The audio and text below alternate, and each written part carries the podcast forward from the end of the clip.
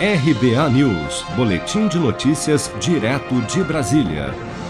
No dia em que a Petrobras anunciou novos reajustes nos preços da gasolina e do óleo diesel nas refinarias, o presidente da Câmara dos Deputados, Arthur Lira, afirmou durante a 21ª Conferência Internacional Data Agro sobre açúcar e etanol, realizada em São Paulo nesta segunda-feira, que o ICMS é o patinho feio na formação do preço dos combustíveis.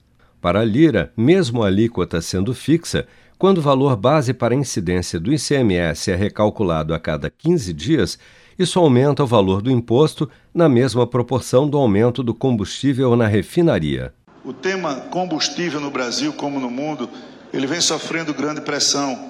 A pandemia machucou muito a produção, a alta dos preços do petróleo, do dólar no Brasil, vem pressionando muito. E nós tocamos num assunto que às vezes parece transversal, mas não, ele é focal.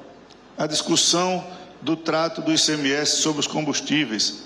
E aqui não, não adianta nós falarmos, Pedro, que é o ICMS que aumenta o combustível. Não é ele quem starta. E sim o preço do barril do petróleo, na política da Petrobras, mais o dólar. Mas ele é o tio, o primo, o patinho feio da história e não adianta falarmos que os 25%, os 34%, os 19%, eles são fixos, eles não interferem, porque 25% em cima de 10 é um valor, 25% em cima de 100 é outro valor. E quando ele geometricamente sofre alteração todas as semanas ou de 15 em 15 dias, é lógico que isso influencia diretamente no bolso do consumidor brasileiro. Em setembro, a Câmara dos Deputados aprovou um projeto de lei que estabelece que o ICMS incida sobre o preço médio dos combustíveis nos últimos dois anos e não nos últimos 15 dias, como é feito hoje, e com alíquota correspondente ao aplicável em 31 de dezembro do exercício imediatamente anterior.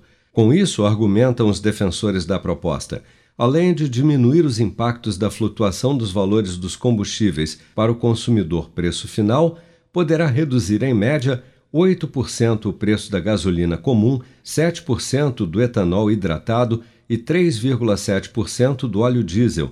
A matéria, no entanto, ainda depende de aprovação no Senado.